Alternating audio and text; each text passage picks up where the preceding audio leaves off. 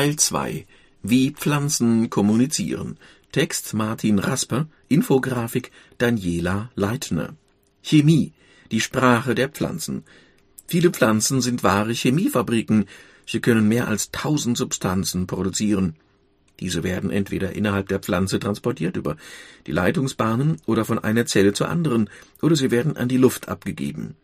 Diese leichtflüchtigen Substanzen, VOCs, Volatile Organic Compounds, sind noch nicht alle identifiziert.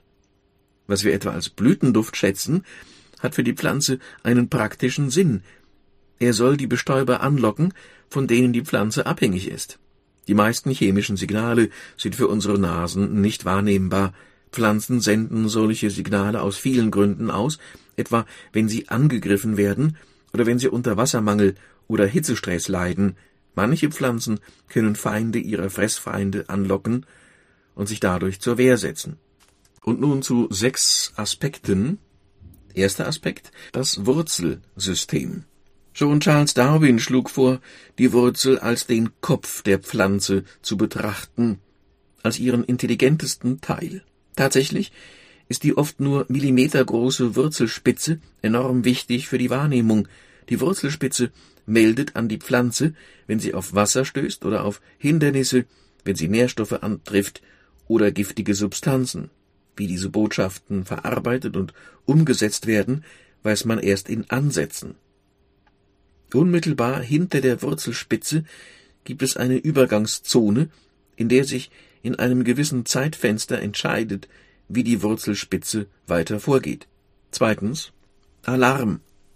Wird die Pflanze angegriffen, gibt sie Signalstoffe wie Terpene oder Salicylate in die Luft ab. Zugleich lagert sie Abwehrstoffe in die Blätter ein, wie Salicylsäure, ätherische Öle Tannine oder Gifte wie Nikotin. Diese bewirken, dass die Fraßfeinde vertrieben werden. Drittens. Warnung 1. Bisher nicht angegriffene Blätter empfangen die durch die Luft schwirrenden Signalmoleküle und beginnen rechtzeitig Abwehrstoffe zu produzieren. Das ist der evolutionäre Sinn des Vorgangs. Teile der Pflanze warnen andere Teile, die Pflanze verbessert dadurch ihren Schutz. Viertens Warnung 2. Als Nebeneffekt werden auch Nachbarpflanzen gewarnt. Dabei können manche Signalmoleküle rasch in Abwehrstoffe umgebaut werden. So wird das leichtflüchtige Methylsalicylat in den Abwehrstoff Salicylsäure verwandelt, der im Blatt sofort gegen die Fraßfeinde zum Einsatz kommt. Fünftens Kommunikationsorgane Pflanzen haben keine zentralen Organe, die meisten Funktionen sind über den ganzen Organismus verteilt. Mit winzigen Öffnungen an den Blattunterseiten, den Stomata, regeln Pflanzen ihren Stoffaustausch, nehmen CO2 aus der Luft auf und geben Sauerstoff und Wasser ab. Auch Signalstoffe werden über die Blattöffnungen ausgetauscht. Nachts oder um die Verdunstungen zu begrenzen, werden die Stomata geschlossen. Und sechstens Mykorrhiza-Netzwerk Pflanzen leben in Symbiose mit Pilzen, die sich an ihren Wurzeln ansiedeln. Sie bilden mit ihren Fäden ein weit gespanntes Netzwerk, die Mykorrhiza. M-Y-K-O-R-R-H-I-Z-A. Die Bäume fördern den Aufbau der Mykorrhiza, indem sie Kohlenstoff als Bausubstanz bereitstellen. Über das Netzwerk werden Wasser und Nährstoffe und auch Signalmoleküle zwischen den Bäumen ausgetauscht. Junge Bäume werden zum Teil über die Mykorrhiza mit Nährstoffen versorgt. Wenn sie größer sind, investieren sie selbst ins Netz zum Nutzen der nächsten Generation. Dritter Teil Wie soll man das nennen? Der Zellbiologe František Baluschka von der Uni Bonn über Intelligenz und Schmerzempfinden von Pflanzen. Das Interview führte Martin Rasper. Herr Dr. Baluschka, können Pflanzen denken? Baluschka, das hängt davon ab, was man unter Denken versteht. Pflanzen haben extrem entwickelte Sinne und nehmen eine Fülle von Informationen auf. Die müssen sie sammeln, bewerten und einordnen, um dann Schlüsse ziehen und Entscheidungen treffen zu können. Bild der Wissenschaft. Pflanzen treffen Entscheidungen? Baluschka, ja permanent. Und zwar auf verschiedenen Ebenen, auf der zellulären Ebene, auf der Ebene der Organe und auf der Ebene der ganzen Pflanze. Das macht unser Körper übrigens auch, ohne dass wir uns dessen bewusst sind. Also es ist nicht das, was wir unter Denken verstehen, aber es ist eine sehr komplexe Verarbeitung von Informationen mit Konsequenzen für das Handeln. Bild der Wissenschaft. Womit nehmen Pflanzen ihre Informationen auf? Baluschka, Sie haben keine spezialisierten Sinnesorgane wie wir, sondern das sensorische System ist über die ganze Pflanze verteilt, dafür aber sehr komplex. Nehmen wir den Sehsinn, also die Lichtwahrnehmung. Arabidopsis, die Ackerschmalwand, ist die bestuntersuchte Pflanze. Sie verfügt über mindestens elf verschiedene Photorezeptoren, die auf bestimmte Wellenlängen eingestellt sind. Die können nicht nur Infrarot- und UV-Licht wahrnehmen, sondern auch Morgen- und Abendsonne unterscheiden und erkennen, ob ihnen ein Fels Schatten bietet oder eine Pflanze. Bild der Wissenschaft? Wie werden diese Informationen verarbeitet und gespeichert? Baluschka, darüber wissen wir noch fast gar nichts. Wahrscheinlich ist, dass es über die ganze Pflanze verteilt geschieht. Die Photorezeptoren befinden sich zum Beispiel nicht nur in oberirdischen Pflanzenteilen, sondern auch in der Wurzel. Und die Wurzel hat zudem noch eigene Photorezeptoren. Bild der Wissenschaft. Haben Pflanzen ein Gedächtnis? Baluschka. Auf jeden Fall. Pflanzen können lernen und sie können Inhalte speichern. Wir wissen aber noch nicht, wie sie das machen. Bild der Wissenschaft. Gibt es Ideen, wie das Pflanzengedächtnis organisiert sein könnte? Baluschka, meiner Meinung nach müsste man auf der Ebene der Zelle ansetzen, denn auch die Zelle kann lernen, und jede Reaktion auf die Umwelt beginnt in der Zelle. Man weiß ja bis heute nicht, wie das Gedächtnis beim Menschen funktioniert. Vielleicht könnte man mehr darüber erfahren, wenn man das bei Pflanzen aufklärt. Bild der Wissenschaft. Sie gehören zu den Biologen, die eine Pflanzenneurobiologie propagieren und damit auf viel Ablehnung stoßen. Was bringt die Sichtweise der Pflanzenneurobiologie? Baluschka, wenn wir die Pflanzen verstehen wollen, in all der Komplexität ihrer Sinneswahrnehmung und ihres Verhaltens, dann müssen wir sie ganzheitlich sehen. Das funktioniert nicht, wenn man isolierte Stimulus-Response-Systeme betrachtet oder einzelne Signalwege oder die Funktion der Ionenkanäle. Man muss schauen, wie das alles miteinander zusammenhängt. Bild der Wissenschaft? Kaum zu glauben, dass viele Kollegen sich damit so schwer tun. Baluschka, da gibt es teilweise Ansichten, die man schwer miteinander vereinbaren kann. Ich nenne Ihnen ein Beispiel. Pflanzen im Labor werden häufig in Petrischalen gezogen und zeigen dann ein überdurchschnittliches Wurzelwachstum. Da sagt ein klassischer Pflanzenphysiologe, ein Superwachstum, das sind gute Bedingungen für die Pflanze. Aber aus ganzheitlicher Sicht ist dies nicht so. Wenn die Wurzel sehr stark wächst, ist das nicht unbedingt ein gutes Zeichen. Die Wurzel versucht ja das Licht zu vermeiden und wächst deshalb schneller. Das bedeutet, dass die Pflanze Stress hat. Und das bedeutet, dass das Ergebnis des Experiments möglicherweise verfälscht ist. Bild der Wissenschaft. Der Vorwurf lautet auch, sie würden Dinge von Pflanzen und Tieren vergleichen, die nicht zu vergleichen sind. Sie sprechen etwa von Synapsen oder von Neuronen. Baluschka, das sind Analogien. Wir sagen nicht, dass es bei Pflanzen die gleichen Synapsen sind wie bei Tieren. Das ist ja offensichtlich. Aber wir sagen, dass Synapsen eine ähnliche Rolle spielen. Deshalb sprechen wir von Pflanzensynapsen und von Pflanzenneuronen. Bild der Wissenschaft. Und das wird nicht akzeptiert, Baluschka? Da gibt es Denkverbote. Sie dürfen zum Beispiel in einem Forschungsantrag nicht schreiben, dass Sie an pflanzlichen Aktionspotenzialen oder an pflanzlichen Synapsen oder an pflanzlichen Neurotransmittern forschen wollen. Das geht nicht durch. Es ist verrückt. Es gibt Rezeptoren für Neurotransmitter in den Pflanzenzellen, für Glutamat, für GABA in Klammern Y-Aminobuttersäure, ein wichtiger Neurotransmitter, Anmerkung der Redaktion, die sind nachgewiesen, das bestreitet auch niemand, aber Sie dürfen es nicht Neurotransmitter nennen. Bild der Wissenschaft, woran liegt das? Baluschka, das sind Glaubenssätze. Es gab zum Beispiel lange Zeit eine Art Neuronenideologie, die besagte, vereinfacht ausgedrückt, dass Neuronen ganz einzigartige Zellen sind, und weil sie so einzigartig sind, dachte man, könnten nur sie ein Gehirn bilden und Bewusstsein hervorbringen und letztlich den Menschen. Bild der Wissenschaft. Aber es stimmt doch, Neuronen sind sehr spezialisiert. Baluschka? Ja, viele Zellen sind mehr oder weniger spezialisiert, aber es gibt in Neuronen nichts, was es ausschließlich in Neuronen gibt.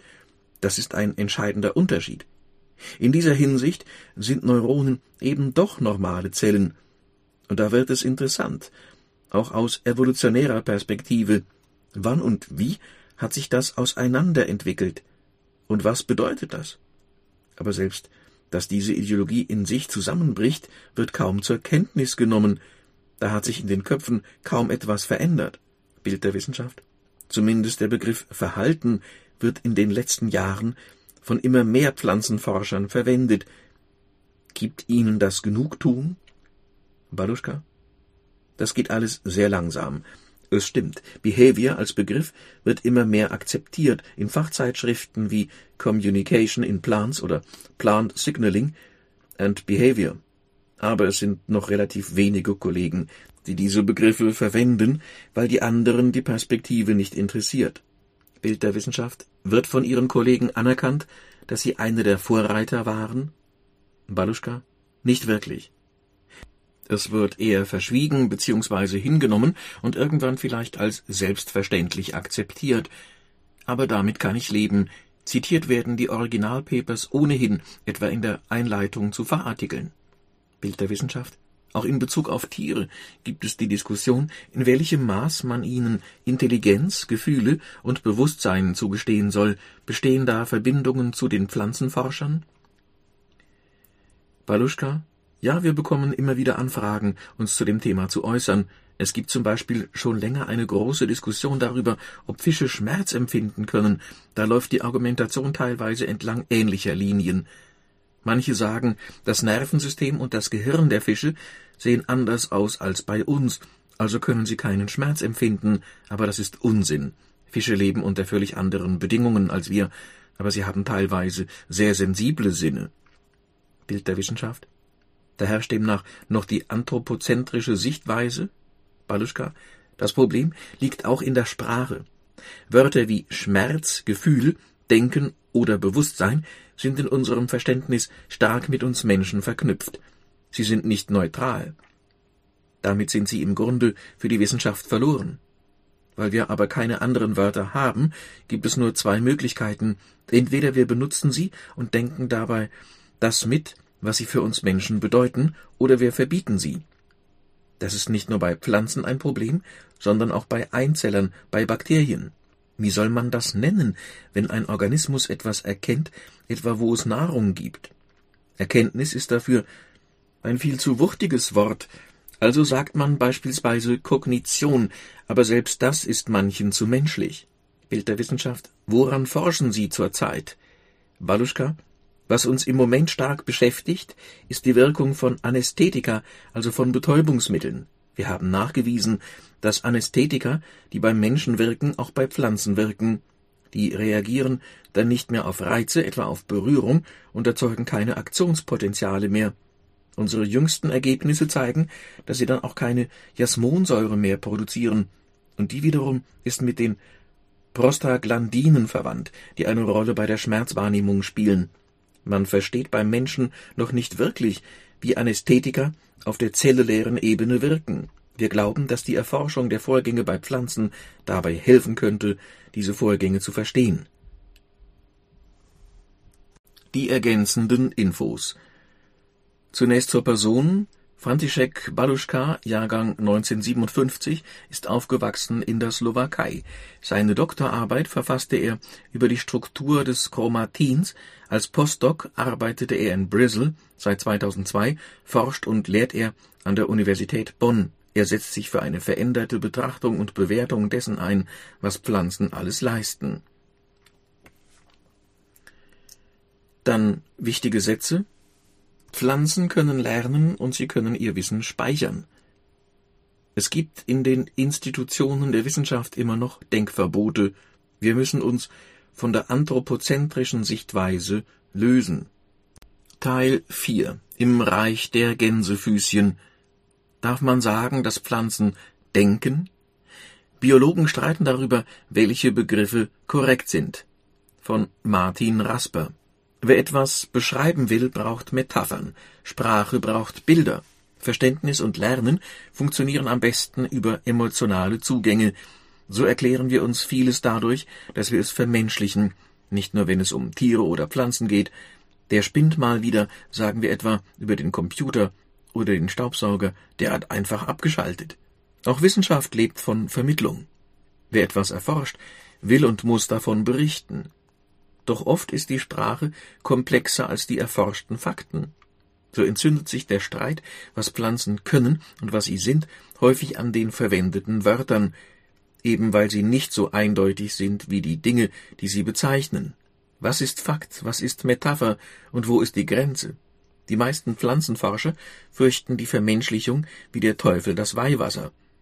Sie würden niemals sagen, dass Pflanzen leiden oder sich freuen oder dass sie miteinander reden oder wenn überhaupt, dann nur mit ganz dicken Gänsefüßchen.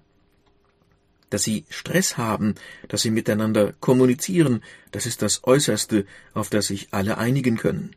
Streng genommen muss man auch vorsichtig sein mit Aussagen wie eine Pflanze kann etwas, dass beispielsweise eine Pflanze weiß, wann es Frühling wird und Zeit zum Blühen, ist ein rein chemisch-physikalischer Vorgang, der von einer molekularen Uhr gesteuert wird, und die funktioniert etwa folgendermaßen unter Lichteinfall regt ein Gen die Bildung eines Moleküls an, das der erste Schritt zur Blütenbildung ist. Allerdings zerfällt das Molekül nach einer bestimmten Zeit wieder.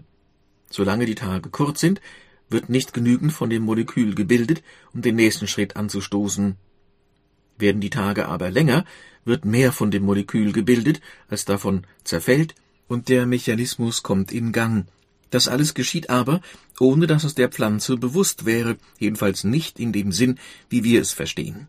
Einer, der sich mit solchen Fragen beschäftigt, ist der israelische Pflanzenforscher Daniel Chamowitz. In seinem Buch Was Pflanzen wissen erläutert er seine Wortwahl zu Beginn ausführlich. Meine Verwendung des Wortes Wissen ist offenkundig unorthodox, bekennt er. Pflanzen haben kein zentrales Nervensystem, eine Pflanze hat kein Gehirn, das Informationen für ihren gesamten Körper koordiniert. Dennoch sind die verschiedenen Teile aufs engste miteinander verbunden, und Informationen über Licht, chemische Stoffe in der Luft und die Temperatur werden ständig zwischen Wurzeln und Blättern, Blüten und Stängel ausgetauscht, damit die Pflanze sich optimal auf ihre Umwelt einstellen kann. Wir können menschliches Verhalten nicht mit der Funktionsweise von Pflanzen in ihrer Welt gleichsetzen, aber ich möchte Sie bitten, mir freundlicherweise zu gestatten, dass ich im ganzen Buch eine Begrifflichkeit benutze, die normalerweise dem menschlichen Erleben vorbehalten ist. Wenn ich frage, was eine Pflanze sieht oder riecht, will ich damit nicht behaupten, dass Pflanzen Augen oder Nasen haben oder ein Gehirn, das alle Sinneseindrücke mit Emotionen färbt. Aber ich glaube, diese Begrifflichkeit fordert uns dazu heraus, auf neue Weise darüber nachzudenken, was Sehen und Riechen ist, was eine Pflanze ist und letztlich auch, was wir sind. Gesichertes Wissen oder Spekulation? Der Grund, warum viele Pflanzenforscher so zurückhaltend mit der Interpretation ihrer Ergebnisse sind, ist ein Buch, das 1973 erschien und bei Wissenschaftlern allergische Reaktionen hervorrief. The Secret Life of Plants war eine Mischung aus einfühlsamer Erklärung, wissenschaftlichen Tatsachen und Übertreibungen. Und es traf auf ein Publikum, das allzu bereit war, in Pflanzen die besseren Menschen zu sehen. Was wiederum Biologen jahrzehntelang davon abschreckte, sich mit solchen Themen überhaupt zu beschäftigen. Der Grad zwischen gesichertem Wissen und Spekulation ist bisweilen schmal. Können nur Tiere wissen? Warum nicht auch Pflanzen? fragte schon der Philosoph Karl Popper. Auch der Begriff Pflanzenphysiologie, heute die neutrale Bezeichnung eines Forschungsgebiets, war anfangs umstritten. Die australische Botanikerin Monica Galliano meint, unser vorherrschendes Verständnis von Sprache Zeuge von Gedankenlosigkeit und Anthropozentrismus. In Klammern, Zitat, menschlicher Überlegenheitskomplex. Diese machten es uns unmöglich, andere Formen von Sprache zu erkennen. Allein weil die Sprache der Pflanzen stumm sei, argumentiert sie, müssten wir uns ihr ganz anders nähern. Denn obwohl Pflanzen über vielfältige Sinne verfügen, ist ihr wichtigster Kommunikationsweg offensichtlich der über Gerüche. Ihr Vokabular umfasst mehrere tausend flüchtige organische Verbindungen, da kann man durchaus von einem Wortschatz sprechen. Und was die Ausdrucksmöglichkeiten angeht, mal hier ein bisschen Nikotin mehr, mal dort ein bisschen Benzylaceton oder Phenole weniger, und derselbe Satz klingt schon ganz anders. Auch das berühmte Abstraktionsvermögen, das gemeinhin als eines der härtesten Kriterien für eine komplexe Sprache gilt, ist für Galliano kein Alleinstellungsmerkmal menschlicher Sprache. Was sei es anderes als Abstraktion, fragt sie, wenn eine Pflanze einem Insekt falsche Tatsachen vorspiegele, nämlich die Anwesenheit eines Geschlechtspartners, um von ihm bestäubt zu werden. Flucht in englische Begriffe. Ich bin grundsätzlich vorsichtig mit der Begrifflichkeit, sagt Katja Thielberger, Professorin für Vegetationsökologie an der Uni Tübingen. Ich sage schon mal, dass meine Pflanzen schlau oder dumm sind, aber das ist so halb ironisch. Ich würde nie sagen, dass Pflanzen Gefühle haben. Thielberger benutzt auch in deutschsprachigen Vorlesungen den Begriff Facilitation, mit dem man beschreibt, wie Pflanzen sich unterstützen oder voneinander profitieren, zum Beispiel dadurch, dass die eine der anderen Schatten gibt. Facilitation heißt so viel wie Erleichterung oder Ermöglichung. Einen passenderen deutschen Begriff gibt es nicht. Und von helfen oder unterstützen oder von Solidarität möchte ich da nicht sprechen, sagt Thielberger. Das klingt mir zu aktiv und zu sehr nach Bewusstsein. Inzwischen verwenden immer mehr Pflanzenforscher die heiklen Begriffe auf ähnliche Weise wie Chamowitz, auch Begriffe wie Verhalten, Bewusstsein oder gar Geist, auf etwas spekulative Weise, auch ironisch, aber stets auf der Basis von Indizien. Doch nur wenige gehen so weit wie Monica Galliano, die unbefangen vom Geist der Pflanzen spricht, oder wie František Baluschka, der sagt, für mich ist Spekulation etwas Positives. Denn irgendwann erweist sich die Spekulation vielleicht als richtig. Mitunter allerdings nimmt der Kampf um Begriffe absurde Formen an. So veröffentlichte Katja Thielberger mit ihrer Mitarbeiterin Michael Grundmann und einigen Co-Autoren eine Studie in der Fachzeitschrift Nature Communications über die Entscheidungsfindung bei Pflanzen. Das Team hatte herausgefunden, dass eine Pflanze, das kriechende Fingerkraut, über verschiedene Strategien verfügt, mit Konkurrenz umzugehen, und dass die Pflanze je nach Situation die passende Strategie auswählt. Die Redaktion bestand darauf, dass in dem Artikel Begriffe wie wählen und entscheiden in Anführungszeichen stehen. Nur beim Titel haben sie es vergessen, feixt Thielberger. Und so steht das Paper für alle Zeiten in den Datenbanken. Decision Making in Plants under Competition. Ohne Gänsefüßchen. Bildtexte. Wissenschaftler fürchten Vermenschlichung wie der Teufel das Weihwasser. Und Bäume gehen mit Moosen und Flechten Symbiosen ein, aber reden sie auch miteinander?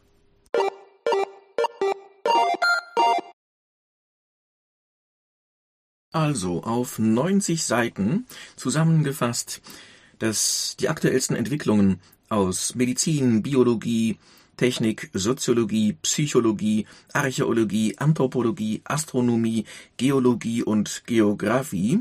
Das ist Bild der Wissenschaft. Übrigens das älteste, das längste durchgängig erscheinende Monatsheft im gesamten deutschsprachigen Raum. Das sind dann pro MP3 Desi CD circa sechs Stunden, macht pro Tag knapp zwölf Minuten. Eigentlich gut zu hören über den Monat hin. Frank Winterstein, Geschwister Schollstraße 24 A 35039 Marburg. Telefon 0170 145 8843. Winterbottom, geschrieben wieder Winter, B-O ttom66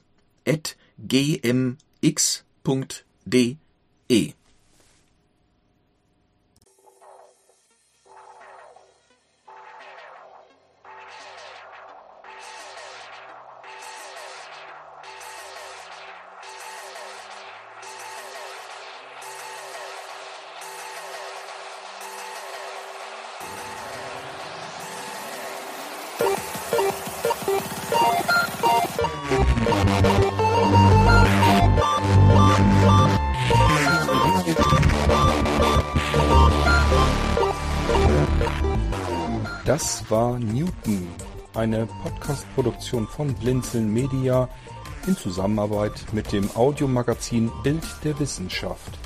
Gern kannst du uns kontaktieren, entweder über das Kontaktformular unserer Homepage www.blinzeln.org oder aber per E-Mail an podcast.blinzeln.org. Immer dran denken, blinzeln schreibt man in unserem Fall mit einem D in der Mitte. Unser Podcast-Anrufbeantworter steht dir natürlich auch zur Verfügung unter der deutschen Telefonnummer 05165 439 461 und wenn du aus dem Ausland anrufst, einfach die vorangegangene 0 gegen die 0049 für Deutschland ersetzen. Wir bedanken uns für dein Interesse und freuen uns darauf, wenn du auch beim nächsten Mal bei einem unserer Podcasts wieder mit dabei bist.